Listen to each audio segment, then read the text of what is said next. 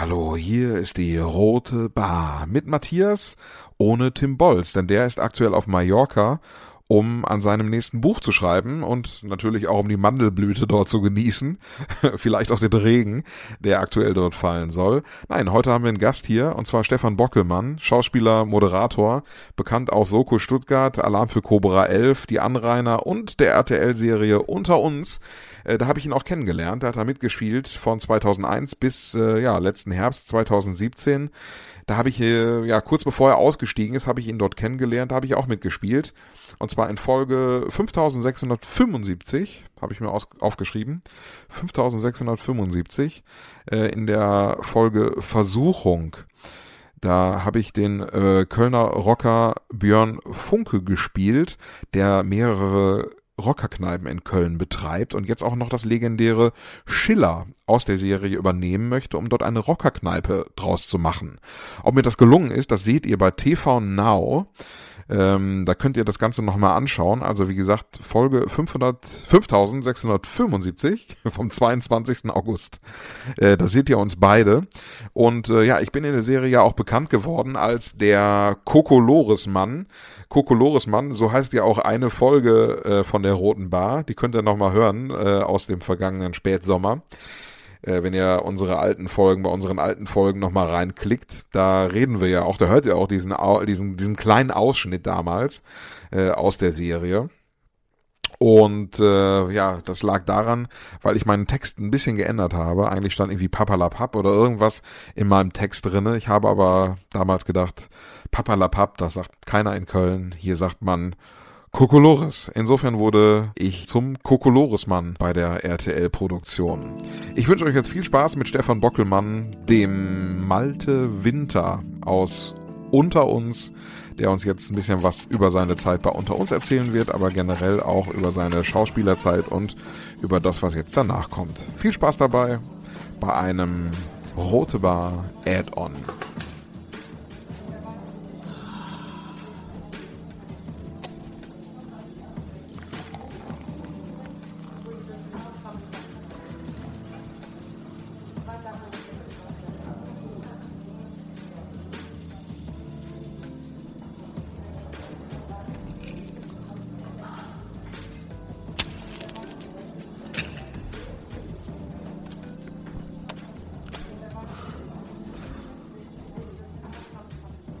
Der legendäre Kokolores-Mann hat seine Karriere beendet nach einem Auftritt bei Unter uns.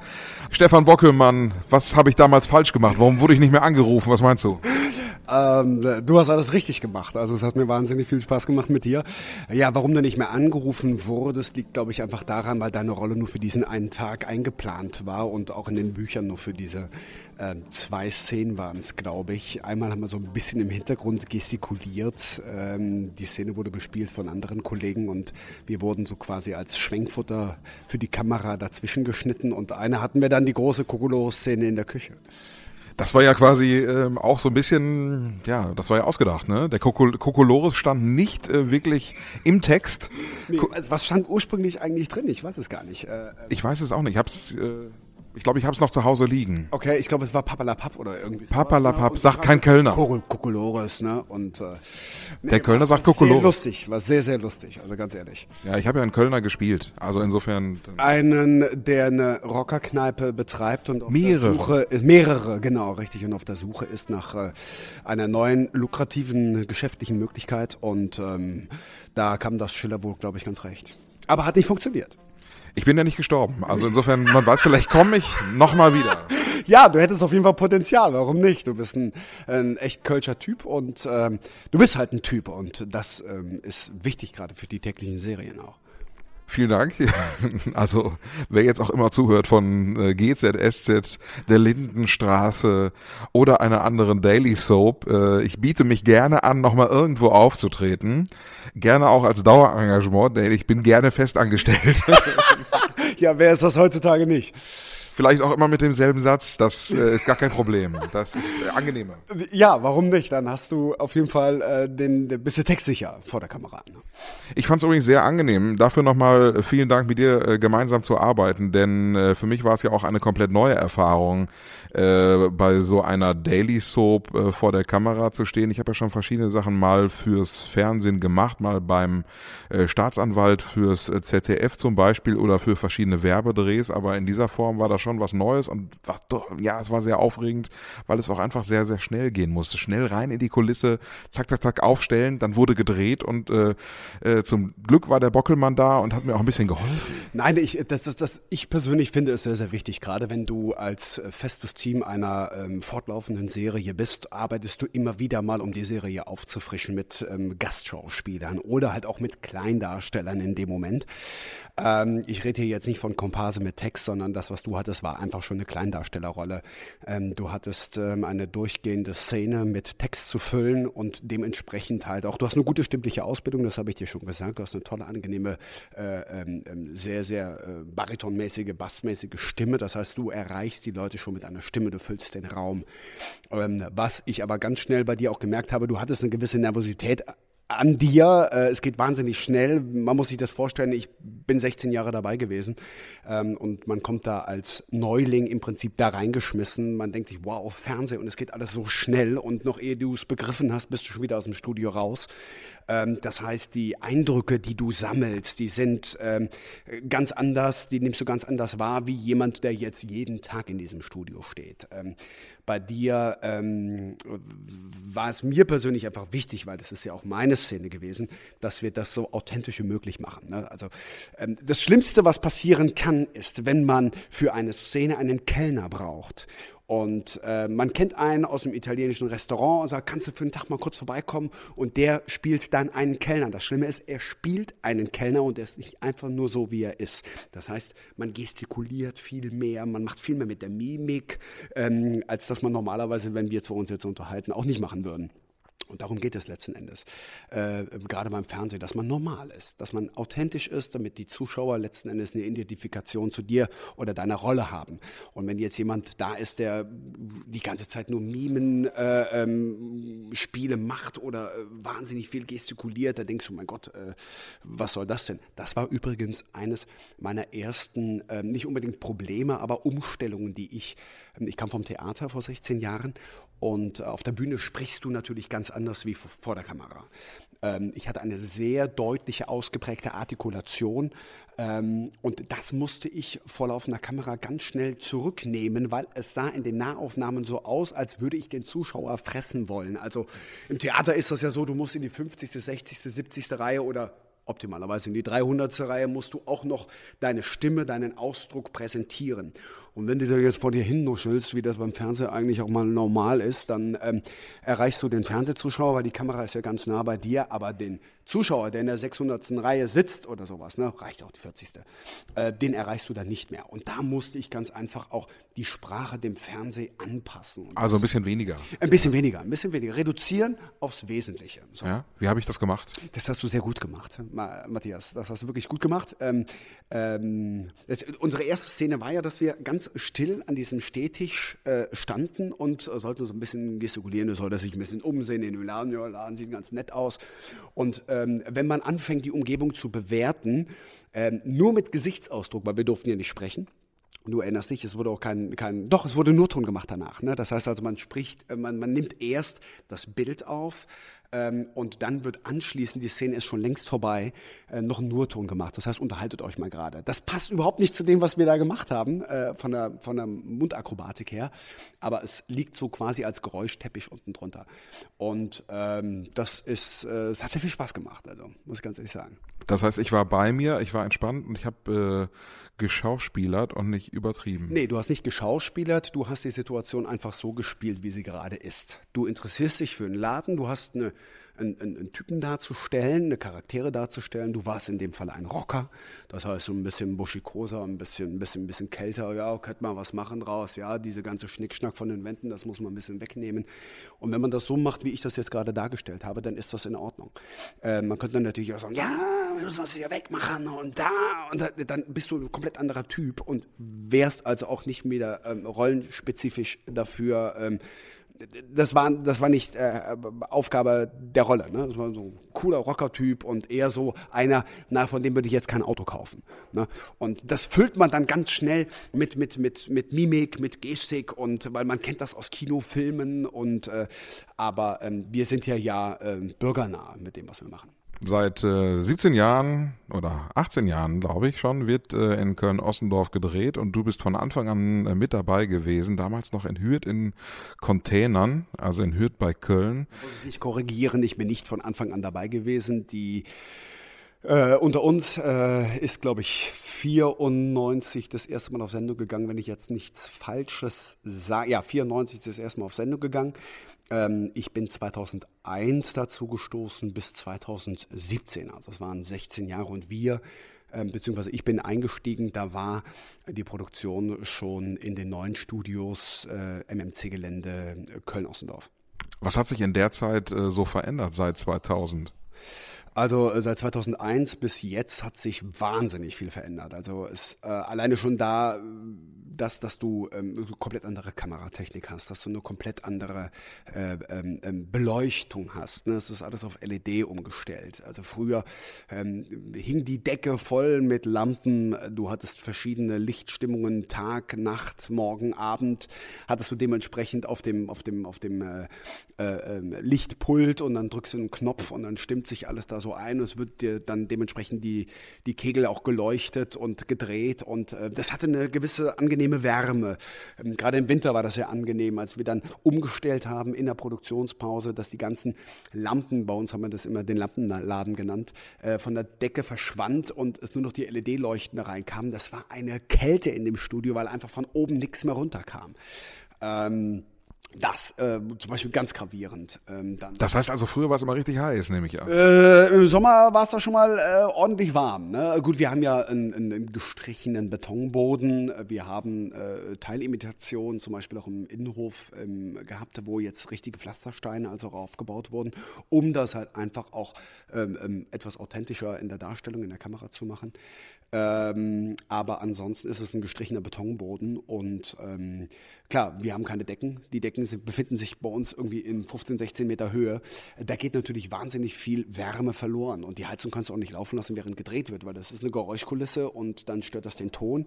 Ähm, und da war das manchmal, gerade in den Wintermonaten, einfach auch schon sehr hilfreich, wenn von oben eine gewisse Wärme runterkam. Und die hast du natürlich jetzt bei den LED-Leuchten nicht. Es sieht aber auch viel geiler aus. Das heißt jetzt nicht, dass wir von morgens bis abends im Studio stehen und frieren, keinster Weise. Es wird ja auch dementsprechend vorgeheizt und nachgeheizt. Aber das ist nur ein ganz krasser Unterschied, den man gemerkt hat. Daily Soap heißt jeden Tag unter uns. Wie oft wird dann da gedreht? Wie sieht dein Alltag aus äh, als Schauspieler? Wie sah der aus dort? Äh, mein Alltag sah so aus, äh, der allgemeine Alltag dieser Produktion, dass man um 8 Uhr Drehbeginn hat und man dreht bis 18.30 Uhr. Man hat eine Dreiviertelstunde bis Stunde Mittagspause, die ganz klar disponiert ist. Das heißt, man hat einen äh, ähm, vorher konzipierten, disponierten Tagesablauf. Man weiß ganz genau, welche Szenen drankommen, in welchen Kulissen. Es wird sehr unchronologisch gedreht. Also das, was man in der Ausstrahlung sieht, wird nicht so in der Reihenfolge gedreht. Also ähnlich wie bei deinem Gastauftritt, ähm, da werden erstmal alle Bilder gedreht, äh, die im Schiller stattfinden. Dann geht man Umzug, man geht in die Küche, damit man relativ wenig Umbau hat und die Zeiten, also die man zur Verfügung hat, optimal nutzt. Wir haben recht wenig Zeit, wobei es ist immer noch genügend Zeit, um eine gute Arbeit abzuleisten. Aber ähm, wir senden täglich, äh, wir produzieren oder es wird aktuell sechs Folgen die Woche produziert. Das heißt, man hat ungefähr Sendematerialien von circa 28, 29, 30 Minuten am Tag, die produziert werden bei einer täglichen Serie. Im Vergleich zu einem Tatort ähm, kann man das ungefähr so hochrechnen. Ein Tatort läuft 90 Minuten. Die haben ungefähr ihre 20, 25 Drehtage. Und das heißt, die produzieren am Tag vier Minuten. Da kann man mal sehen, was da für ein himmelweiter Unterschied ist. Da wird alleine fast einen halben Tag nur geleuchtet, damit das ein tolles, optimales Bild ist. Natürlich ist auch viel Schauspielarbeit dabei. Das, was bei uns nicht am Set passiert, zwar auch zum größten Teil, aber vieles einfach auch im Hintergrund. Wir müssen also vorbereitet in diese Szenen reingehen, äh, wenn du in einer täglichen Serie arbeitest, weil es ist, es hat einen kleinen Charakter von der Fließbandarbeit, aber ich habe ihn sehr, sehr gerne gemacht, 16 Jahre lang, weil wo sonst hast du eine Möglichkeit, äh, jeden Tag als Schauspieler in deinem Traumberuf zu arbeiten. Gibt es einen großen Irrglauben, was so, äh, ja, das, die Schauspielerei, was so eine große Produktion angeht? Wie, in welcher Hinsicht, Irrglaube? Naja, äh, was ist anders, als wie es man sich, äh, wie man sich das vorstellt? Ähm, naja, gut, die Zeiten, in denen irgendwelche Typen bei McDonalds an der Kasse angesprochen werden, hey, du bist ein geiler Typ, hast du Bock, morgen ein Star zu sein, wir bauen dich damit ein, wir bringen dich groß raus, das ist alles nicht mehr. Also du musst ein fundiertes Wissen, musst du mitbringen, du musst das Handwerk können, du musst wissen, wie es funktioniert, du musst Emotionen hervorrufen können, ähm, gerade in dieser Kürze der Zeit. Ähm, das machst du natürlich auch bei allen anderen Spielfilmen auch. Die arbeiten alle auch nicht anders als äh, wir Schauspieler einer täglichen Serie. Ähm, also, dass du von heute auf morgen ein großer Star wirst und ähm, von der Straße weggecastet wirst, das ist also so ein Irrglaube. Ähm, da haben andere Produktionen mit äh, teilweise Erfolg gehabt, also Sendungen, die äh, vor uns und in unserem Umfeld liefen und auch laufen, aber ähm, wer wirklich äh, schauspielerische Arbeit machen möchte, das heißt, ich schlüpfe ja in eine völlig andere Charaktere. Ich weine, die Figur weint zwar so wie ich, sie lacht so wie ich, aber die Handlungsstränge, die, die, die, die Sprachweise zum Teil oder einfach auch die Art und Weise, wie ich mit Konflikten umgehe, das ist die Charaktere, die ich darstelle. Das hat zum größten Teil vielleicht auch überhaupt nichts mit mir oder meiner Persönlichkeit zu tun. Wenn ich ein Arschloch vor der Kamera spiele, heißt das nicht, ich bin privat auch ein Arschloch. Leider hat sich das Fernsehen in der letzten Zeit so weit geöffnet, dass gerade diese Typen gesucht werden, gecastet werden. Also wir brauchen einen, das ist ein bulliger Typ, der muss eine tiefe Stimme haben, er muss rüberkommen wie ein Arschloch und ähm, er darf nicht viel kosten. Natürlich verdienen die Leute, ich rede jetzt gerade von Formaten von Berlin Tag und Nacht oder Köln 50667, diese scripted Realities. Äh, das sind irgendwelche Ideen, die Ideen, die entstanden sind, ähm, die Geschichten, die entstanden sind, die werden aus einer Idee geboren und dann wird das ein bisschen improvisiert, allerdings nur nach den Möglichkeiten der besetzten Charakteren oder der Darsteller. Und das sind Leute von der Straße. Das sind Leute, die Bock haben, vor die Kamera zu gehen. Ähm, die kannst du jetzt aber auch nicht ohne weiteres äh, in ein Shakespeare-Stück auf die Bühne setzen. Das funktioniert nicht. Und davon unterscheiden wir uns. Wir spielen die Figuren, aber wir sind die Figuren nicht. Ähm, das ist das, was die tägliche Serie ähm, ausmacht, quasi diese Daily Soaps im Gegensatz zu den anderen Scripted Realities. Du hast Malte gespielt. wer ist Malte? Oh, wer war Malte, musst du sagen. Ähm, ja, Malte ist ein ähm, Kellerregal gewesen bei Ikea. Das war drei Monate im Programm, ungefähr 2001. Danach haben sie es aus dem Programm rausgenommen, weil es nicht verkauft wurde.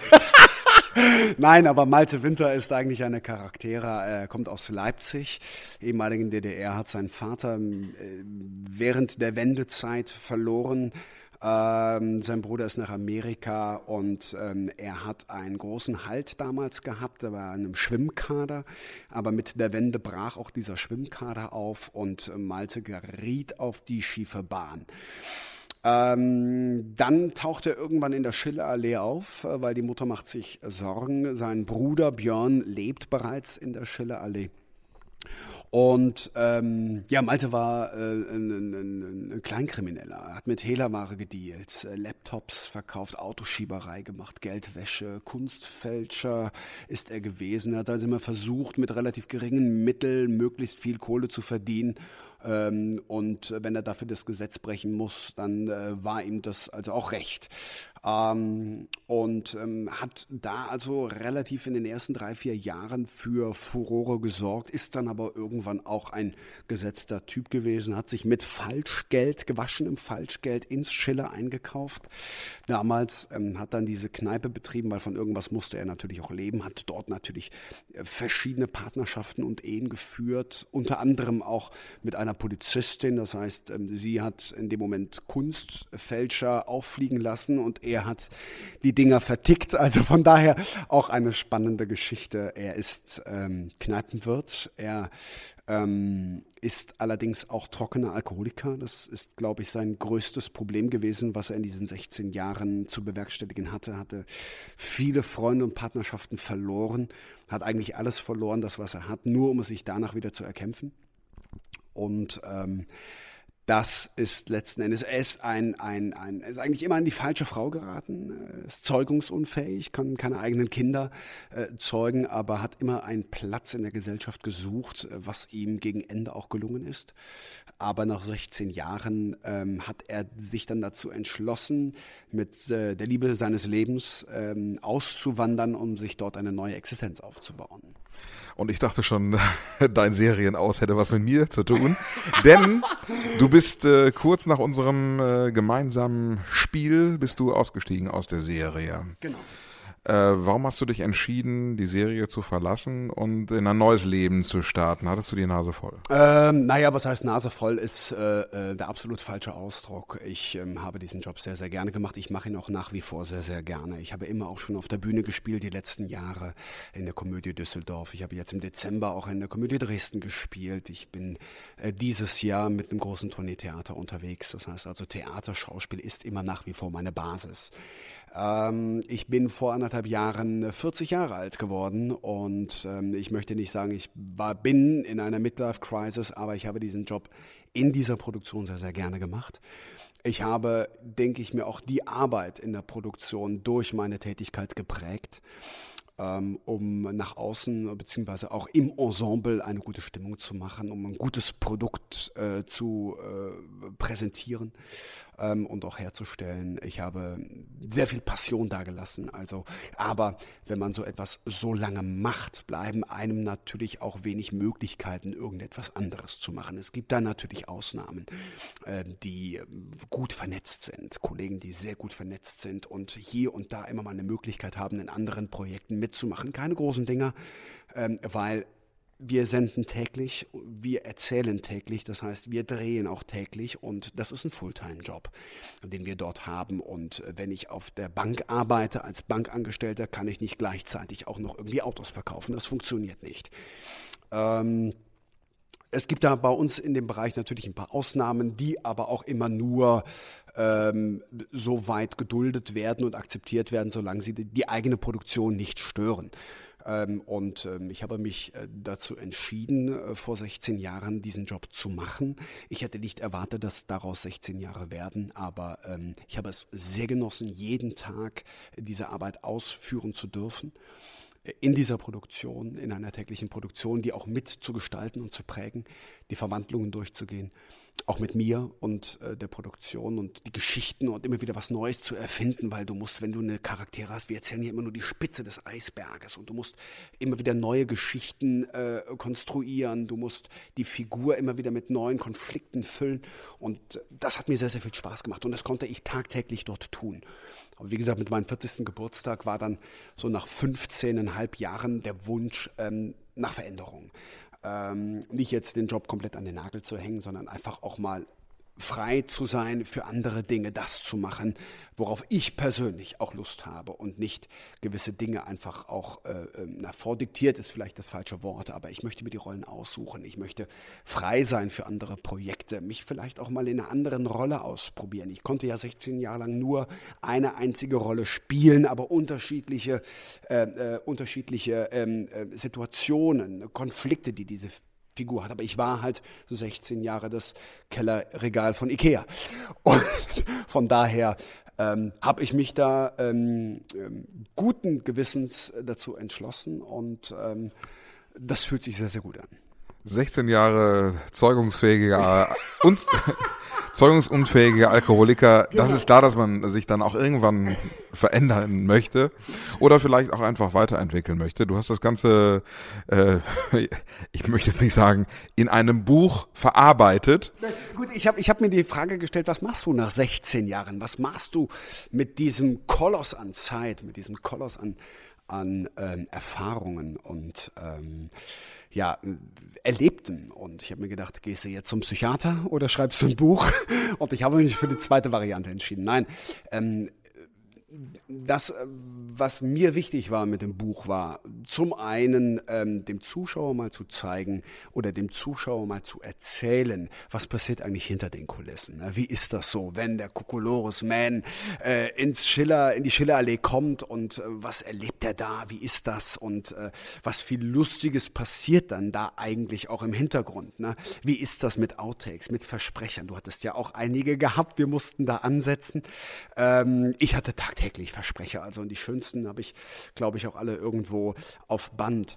Ähm, also generell, was passiert eigentlich oder was führen wir für ein Leben in der Soap, hinter der Soap? Ähm, dann, wie wird das Ganze überhaupt aufgebaut? Wo kommt die Soap eigentlich her? Mir war es wichtig, mit diesem Buch auch mal gewisse Vorurteile aufzuarbeiten. Das äh, habe eben schon gesagt. Also ähm, die, die ähm, größte Meinung ist ja noch so, dass die Leute sagen, die Leute werden von der Straße weggecastet und dann kann ja jeder Haiopai da vor der Kamera irgendwie einen Text aufsagen. Das funktioniert heute überhaupt nicht mehr. Also du brauchst schon eine gewisse Ausbildung. Ähm, ich erzähle, wie die Serie generell gestrickt wird, äh, wie sie aufgebaut wird. Und ähm, da sind sehr, sehr viele Erlebnisse von mir persönlich drin, aber auch sehr vieles, was die Produktion bzw.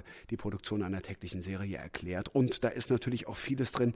Ich werde ja oft gefragt, ähm, welche Parallele, wie, wie viel bist du denn eigentlich Malte oder sowas? Wie gesagt, ich fülle Malte mit meinem Äußeren mit meiner Stimme, mit meinem Lachen, mit meinem, mit meinem Wein, mit meinen Emotionen. Aber ansonsten habe ich mit Malta relativ wenig zu tun, weil ich privat eigentlich ein komplett anderes Leben führe.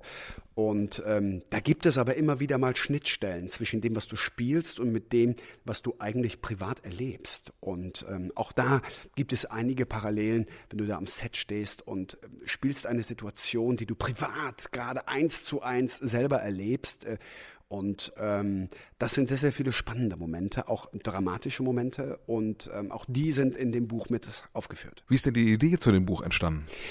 Ähm, ja, die ist eigentlich im äh, äh, exakt vor einem Jahr entstanden, im Januar. Wir hatten Produktionspause und ich habe mir die Frage, wie gesagt, gestellt, in einem halben Jahr ähm, steige ich aus der Serie aus. Seit dem 18. September bin ich nicht mehr dann auf Sendung, 2017. Und äh, was mache ich jetzt? Ähm, ich habe vor ähm, sechs, sieben Jahren mal ein Comedy-Programm entwickelt, ähm, so ein bisschen Gesprächstherapie vor Publikum. äh, das Ganze auf komödiantische Art und Weise, um den Leuten auch mal eine andere Seite der täglichen Serie oder das Arbeiten in einer täglichen Serie zu präsentieren. Und diese diese Texte habe ich mir wieder in die Hand genommen und daraus ist eigentlich die Idee entstanden, ein Buch äh, zu, äh, zu schreiben. Ähm, wir hatten nur relativ äh, kurz Zeit. Das heißt, Ende April bis Ende Juli hatten wir Zeit, äh, da ein Buch draus äh, zu machen mit 244 Seiten. Und da war es natürlich schwierig zu gucken, okay, äh, was bauen wir alles ins Buch rein? Viele Geschichten haben es ins Buch geschafft, das, was man normalerweise als Zuschauer nicht hinter, äh, auf, der, auf der Leinwand sieht, sondern was passiert eigentlich hinter den Kulissen. Und da haben es leider einige Geschichten nicht geschafft. Äh, was für eine Geschichte hat es ja zum Beispiel nicht ins Buch geschafft, die du äh, eigentlich nicht erzählen wolltest, aber. Nein, äh, sagen wir mal so, also erzählenswert sind sie natürlich alle. Ähm, ich habe mir allerdings im Vorfeld auf die Fahne geschrieben, ich möchte mit diesem Buch auch eine Art ähm, Ratgeber sein für junge Schauspieler, die irgendwie sagen, pass auf, ich möchte unbedingt in einer Serie arbeiten. Wie ist das Arbeiten eigentlich? Weil mir hat man damals vor 16, 17 Jahren immer abgeraten, in einer täglichen Serienproduktion mitzuarbeiten. Das ist jetzt allerdings auch 16, 17 Jahre her. Mittlerweile gibt es äh, große Agenturen, die ihre Nachwuchskünstler, äh, ihre Nachwuchstalente in eine tägliche Serie einbauen, äh, beziehungsweise dort mitspielen lassen, damit sie das Handwerk, einfach mal das Arbeiten vor der Kamera äh, ganz intensiv lernen. Das ist also mittlerweile auch für viele Schauspieler eine, eine gute Schule. Max von der Gröben hatte bei unter uns mit einer seiner ersten TV-Szenen. Ähm, das ist vielleicht falsch gesagt. Er hatte damals in Kinderspielfilmen auch schon und in Geschichten mitgespielt. Da war er noch ein kleiner Junge. Aber so mm, in dem, wo der Gedanke bei ihm reifte, äh, boah, ich möchte das vielleicht mal hauptberuflich machen, hatte der Szenen bei unter uns. Das heißt, es ist eine wahnsinnig gute Schule. Aber dann habe ich mir natürlich überlegt, das Ganze soll natürlich auch unterhaltend sein. Es geht jetzt auch nicht darum, die Dramen zu erzählen oder rein trocken das System, den Aufbau einer täglichen Serie, einer Produktion, ähm, sondern ähm, was passiert hinter den Kulissen, was ist erzählenswert. Ich ähm, habe mir aber auf die Fahne geschrieben, niemanden zu denunzieren, meine Kollegen nicht vorzuführen, aber es passieren natürlich wahnsinnig witzige Sachen und ähm, eine Geschichte, die es auch ins Buch geschafft hat, äh, vielleicht macht die Appetit darauf, dass der eine oder andere von euch sich dieses Buch Buch doch mal mit dem Titel Alles bleibt unter uns, mein Leben mit der Daily Soap mal in die Hände nimmt, ist, ähm, ich hatte einen Kollegen, ähm, also wir Schauspieler achten, sind sehr eitel. Wir achten sehr auf unser Äußeres, also zumindest, dass das Äußere zu dem passt, was wir gerade spielen. Wenn ich natürlich einen Alkoholiker spiele, so wie ich es getan habe, dann ähm, darf man sich durchaus auch mal gehen lassen. Ähm, das heißt, äh, in meiner Hochphase des Alkoholismus, ähm, als Malte Winter bei unter uns, ähm, haben die Leute mich auf der Straße angesprochen, und boah, das war so authentisch, das, äh, äh, du, du sahst ja richtig scheiße aus. Äh, ähm, das Geheimnis äh, dieser optischen Verwandlung war ganz einfach, dass die Maske mich zu dem Zeitpunkt gar nicht mehr geschminkt hat. Äh, das heißt also, ich habe keine Augenringe bekommen, ich hatte sie in der Tat. Ähm, einfach, äh, weil ich äh, mich da wirklich reingeschmissen habe. Ich habe mich also auch mit betroffenen Leuten getroffen, mit äh, äh Menschen, die seit 18 Jahren, ein, ein, Taxifahrer, der seit 18 Jahren trocken, damals 18 Jahre trocken war, ähm, um halt einfach auch so authentisch wie möglich diese Geschichte rüberzubringen. Weil wenn ich sowas bediene, so eine Geschichte, dann, dann möchte ich sie auch ehrlich und ähm, glaubhaft rüberbringen. So, und dazu kam natürlich, dass man die eigene Eitelkeit äh, äh, überwinden muss und einfach sagen, okay, dann sehe ich halt in dieser Szene total scheiße aus.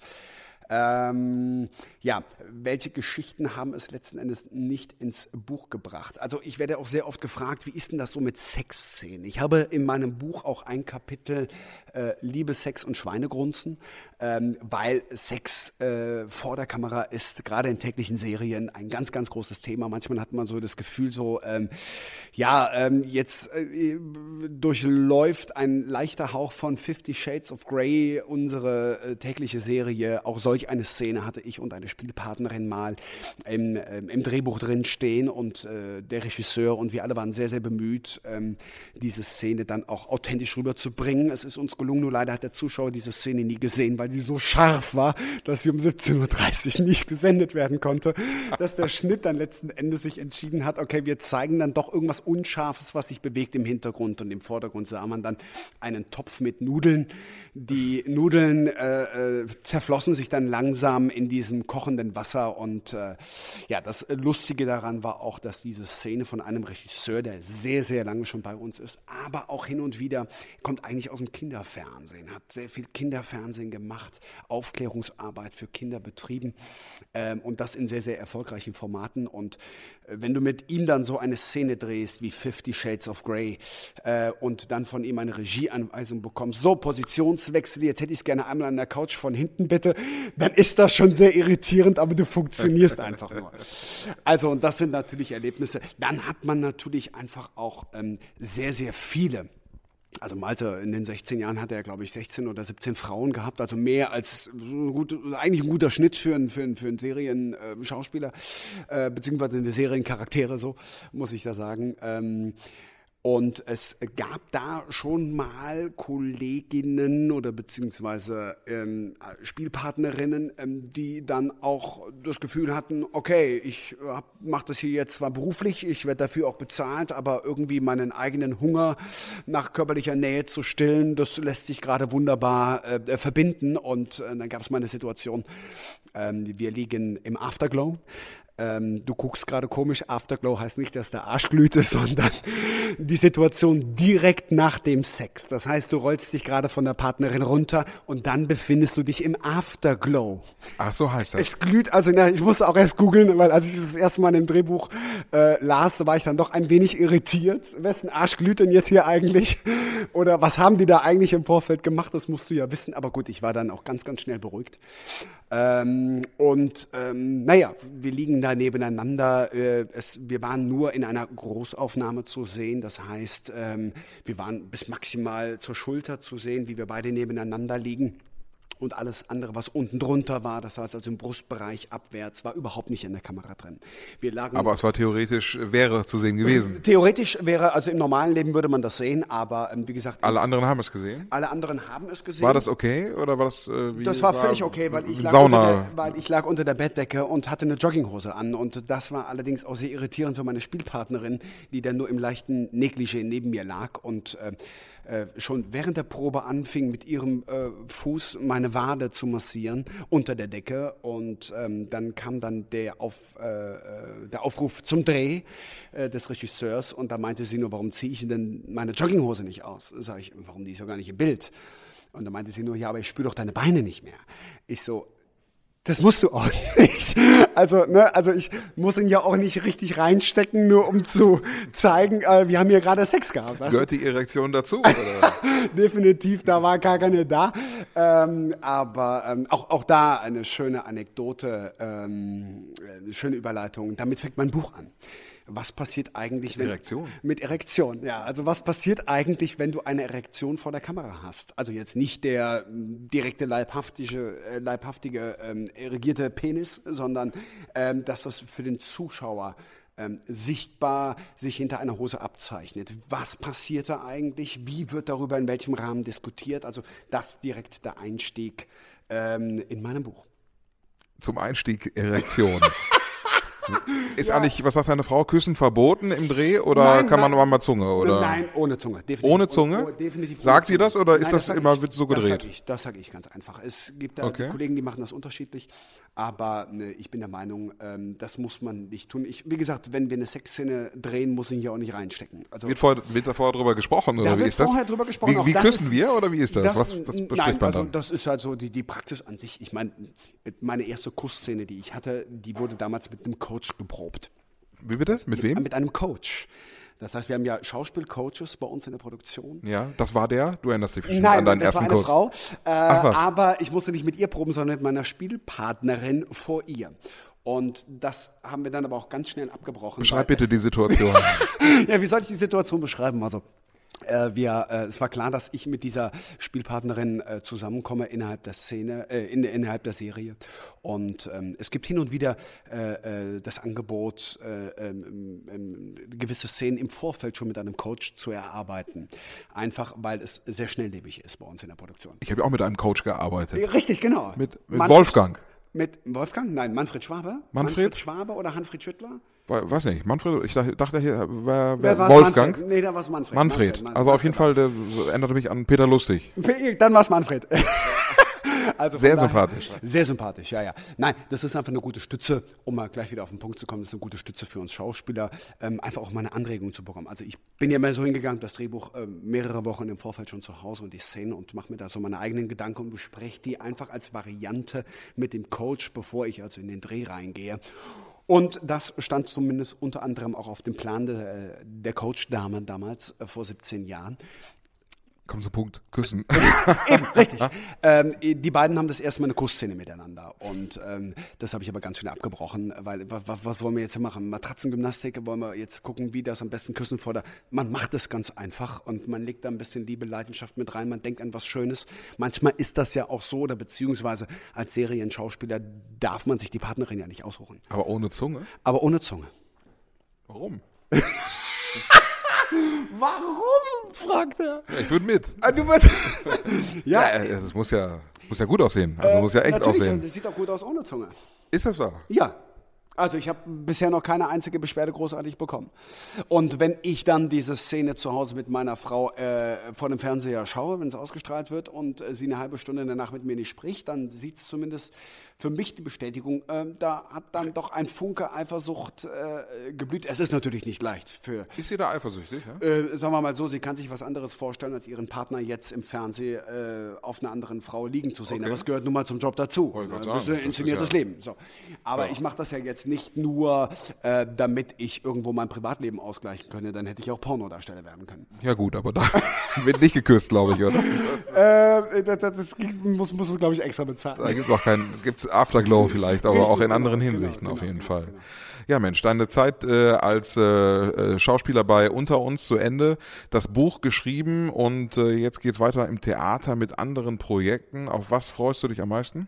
Ach, ich freue mich vor allen Dingen ähm, auf äh, die äh, Live-Begegnung mit den Zuschauern. Äh, das ist eine unheimlich tolle Erfahrung, die ich sammeln konnte hier in den letzten Zeiten ähm, im Theater, ähm, dass du aus dem Theater rausgehst, dass du das, das, das äh, die Reaktion des Publikums äh, mit dem, was du da darstellst, live mitbekommst im Publikum. Das heißt, wenn das Publikum leiser ist oder wenn sie anfängt zu lachen oder wenn es unruhig wird, das hat ja immer was damit zu tun, wie du spielst oben auf der Bühne oder welche Geschichte oder Emotion du gerade transportierst.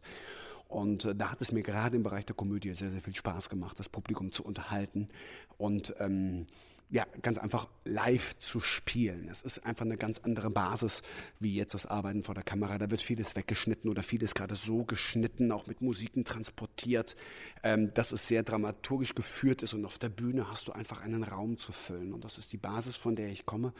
Und da bin ich sehr, sehr glücklich, da wieder erstmal zurückzukommen. Es ist ganz anders, ne? Dieses Theater mit den Menschen vor der Nase und dann diese, tja, wie soll man sagen, diese Hallen bei unter uns. Wie kann man sich das denn vorstellen für die Leute? Das kennt ja kein Mensch. Keiner weiß, wie es da eigentlich aussieht. Äh, beschreib doch mal ganz kurz, wie sieht's eigentlich dort aus? Ich bin jetzt auch da gewesen. Äh, wie sieht's da aus? Also es sieht eigentlich so aus, ähm, stell dir vor, du gehst äh, in ein Möbelfachgeschäft. Ich sage jetzt ganz einfach mal Ikea. Du gehst da rein, du hast da gewisse Wohnräume, die von allen Seiten begehbar sind. Die haben keine Decke. Ähm, es ist Licht von oben und du gehst in diese Räume rein und spielst eine Szene. Und ähm, so muss man sich die Fernsehstudios vorstellen. Ähm, allerdings mit weniger Laufkundschaft, weil das würde den Betrieb stören. Das heißt also, wir spielen nicht vor Publikum, das ist natürlich vollkommener Quatsch. Ähm, aber so kannst du dir das Arbeiten vor der Kamera im Studio ungefähr vorstellen. Ja, und dann gibt's auch eine Kantine, wo gegessen wird und im Flur hängt ein Fernseher, da steht dann immer dran, wann du dran bist. Bist du denn den ganzen Tag dran gewesen oder? Das ist unterschiedlich, gerade in welcher Geschichte du drin bist. Äh, Du kannst das Glück haben, dass du nachmittags um 13 Uhr Maske hast, ähm, bist um 13.25 Uhr dran mit deiner Szene, um 13.45 Uhr ist die Szene vorbei und dann hast du wieder Feierabend. Es kann aber auch sein, dass du gerade in einem Hauptmajor, in einer Hauptgeschichte bist und äh, dass du eigentlich von morgens bis abends deine 12, 13 Szenen zu drehen hast. Ähm, das heißt natürlich nicht, wenn du danach nach Hause fährst, du hast Feierabend, weil du musst ja den nächsten Tag vorbereiten. Auch gerade die vielen freien Zeiten, äh, die man als Serienschauspieler hat, die benutzt du ganz einfach nicht, um irgendwie bei Zara shoppen zu gehen, sondern ich benutze sie, um die nächsten Szenen vorzuarbeiten. Wollte ich gerade sagen. Ich meine, ich hatte ja schon ein Problem mit meinen zwei Sätzen, aber du, Du äh, hast mehr als zwei Sätze. Also wir haben ja eine ganze Szene gefüllt und äh, gut, Kokolores, äh, äh, das war dann. Mann. Kokolores Mann. Äh, Kokolores, Mann, aber den Satz Kokolores, äh, das war ja letzten Endes auch nur ein Wort. Nein, du hattest schon die ein oder andere, äh, das war eine gute Szene, die du hattest. Ging, glaube ich, irgendwie über 1,45 die Szene. Und sie hatte letzten Endes ja auch was zu transportieren. Ähm, und das muss gecoacht werden. Du bist also jetzt nicht einfach nur da reingegangen, bist fünf Minuten gepudert worden in der Maske, kommst dann runter ans Set, kriegst noch einen Kaffee gereicht, ähm, dann spielst du ganz kurz die Szene durch und das war's. Du hast also im Prinzip einen halben Tag bei uns verbracht für diese zwei Szenen Arbeit, für diese zweimal 20 bis 30 Minuten Arbeit vor laufender Kamera. Du hattest eine Stunde Coach gehabt, du bist mit denen die Charaktere durchgegangen, du bist mit denen die Szene durchgegangen, ähm, du hast eine gewisse Anfahrt, du hast eine gewisse Abfahrt, das heißt ein halber Tag, Tag ist weg. Gerade für diesen kurzen Auftritt und so ist das bei allen anderen Produktionen auch. Ähm, lernst du dann abends noch Text oder wie war das? Ich lerne abends den Text. Ich lese mir dann abends oder habe mir abends die zwei, drei, vier Mal die Szenen durchgelesen, dass ich sie gut im Gedächtnis hatte und am nächsten Morgen in der Maske nochmal kurz drüber geflogen, mit der Kollegin oder mit dem Kollegen gerade durchgesprochen und dann wird gedreht. Das heißt, du hast so ein Wahnsinnsgedächtnis. Äh, wahrscheinlich Kurzzeitgedächtnis. So wahnsinnig trainiert. Das heißt, wenn ich dir jetzt einen Text hier vorlege, kurz drin hast du drin. Habe ich drin. Wenn es ein Dialog ist, wenn es ein Dialog ist, mit dem ich mich identifizieren kann, dann habe ich den in, in in, zwei, äh, zwei Minuten habe ich den drin. Ich bin jetzt äh, letztes Jahr im Dezember 2017 für eine Woche eingesprungen in der Komödie Düsseldorf, eine Hauptrolle. Der Nanny, ähm, die Adoption äh, von Matthias Schweighöfer Kinofilm, ähm, Der Nanny, und habe dort eine komplette Hauptrolle gespielt. Ich bekam dann äh, zwei Wochen vorher das, äh, das, das Stück, die Rolle, äh, auch ein Videomaterial, wo ich ganz genau notieren konnte, okay, das macht der dann, das macht der dann, dann muss ich dahin, dann muss ich mich da umdrehen, weil die Kollegen sind ja die gleichen geblieben, nur ich wurde umbesetzt. Ähm, und das hat erstaunlicherweise funktioniert. Auch da bediene ich dann das Langzeitgedächtnis. Das heißt, ich mache mir jetzt keine Gedanken drüber, über das Stück, das ich Ende Februar diesen Jahres in der Komödie Düsseldorf wieder spielen werde, die Mausefalle. Da spiele ich den Sergeant Trotter. Ähm, das Stück haben wir März zwei, Januar bis März 2017 gespielt. Und wenn ich mich jetzt fünf Minuten konzentrieren würde und gedanklich das Stück durchgehen würde, könnte ich dir den Satz wieder sagen. Also die, das, das Stück meine Dialoge. Ja, und das ist ja ein ganz anderes Lernen auf jeden Fall. Ja, Denn äh, im, im, im, Fernsehen hast du mal kurze Dialoge und du kannst quasi deinen Text auch immer unterm Tisch liegen haben. Nochmal reingucken. Je nachdem, wie intensiv die Szene war, äh, kann ich mich zwei, drei Tage später, wenn ich mich in diesem Geschichtsstrang äh, befinde, auch den Text wiedergeben. Aber meistens ist es so, wenn die Szene gedreht ist, dann ist der einzelne Dialog auch wieder weg. Also wie eine Festplatte, ne? ganz kurz bedient, aufgenommen und dann wieder gelöscht, weil dann kommt das nächste oben drauf. Du kannst ja, ja alles, was du 16 Jahre gesprochen hast, nicht aufheben. Aber anders ist es wie ein Theaterstück. Ne? Kannst du dich dann an einen legendären Satz noch erinnern? Oder? Äh, ja, da gibt's ganz viele. Also mein erster war ähm, ein Gespräch, ein Telefonatgespräch. Ich ähm, spreche ins Telefon Malte Winter, äh, erkenne dann meinen Bruder, der im Raum steht und sage, was willst du denn hier? Das waren meine ersten Sätze bei Unter uns. Lustigerweise gedreht an einem Freitag, den 13. Juli 2001. Ja, und, und dementsprechend sah ich auch aus. Aber auch dazu beschreibe ich mehr in meinem Buch, wie es zu dieser optischen Verwandlung meiner Persönlichkeit kam und warum ich an diesem ersten Drehtag so beschissen aussah. Und zwei andere Worte wirst du auch nie vergessen. Kokolores Man. Vielen Dank, Stefan Bockelmann irgendwann, irgendwo sieht man sich wieder. Vielleicht ja irgendwo am Set. Definitiv. Also an mir soll es nicht liegen. Und vielleicht hört man mich auch. Vielen Dank fürs Zuhören. Das war der Rote Bar Podcast heute mit einem Add-on, mit einem Spezial, mit einem Extra ohne Tim Bolz, der am Wochenende wiederkommt aus Mallorca von der Mandelblüte. Stattdessen war als Gast hier Stefan Bockemann, der balte Winter aus der RTL Daily Soap unter uns. Ja, und mit Malte Winter habe ich ja gemeinsam auch gespielt vor einem halben Jahr. Also kurz vor seinem Ausstieg hatte ich auch meinen Ausstieg nach meiner Eintagsfliege als Björn Funke, als ich dort den äh, Rocker gespielt habe. Das Ganze könnt ihr nochmal sehen in der Folge 5675 Versuchung äh, zu sehen bei tvnow.de. Da könnt ihr die Folge 5675 Versuchung heißt sie von unter uns nochmal anschauen. Äh, natürlich gerne auch nochmal bei Facebook Rote Bar Podcast vorbeischauen. Bei Instagram findet ihr uns und äh, das gilt natürlich auch für Stefan Bockelmann. Äh, und ja, wir freuen uns natürlich auch sehr darüber, wenn ihr uns abonniert und ja, das gilt für die Audiokanäle natürlich auch. Da könnt ihr auch Kommentare hinterlassen, zum Beispiel bei Apple Podcast, bei iTunes. Da gerne auch Sterne hinterlassen und ein paar nette Kommentare. Äh, wir kommen demnächst auch bei dieser. Da werden wir immer gefragt, wann kommt ihr eigentlich bei dieser? Kommen wir demnächst auch? Äh, vielleicht sind wir auch jetzt schon da. Also da auch äh, gerne mal vorbeischauen und ähm, da auch abonnieren. In diesem Sinne, vielen Dank fürs Abonnieren. Kostenlos abonnieren. Das günstigste, das billigste Abo, das äh, umsonsteste Abo der Welt. Ähm, ich freue mich auf eine nächste Folge, dann wieder mit Tim Bolz aus der Roten Bar. In diesem Sinne, gute Nacht, auf Wiedersehen. Aus der Roten Bar. Bye bye, euer Matthias. Ciao, ciao.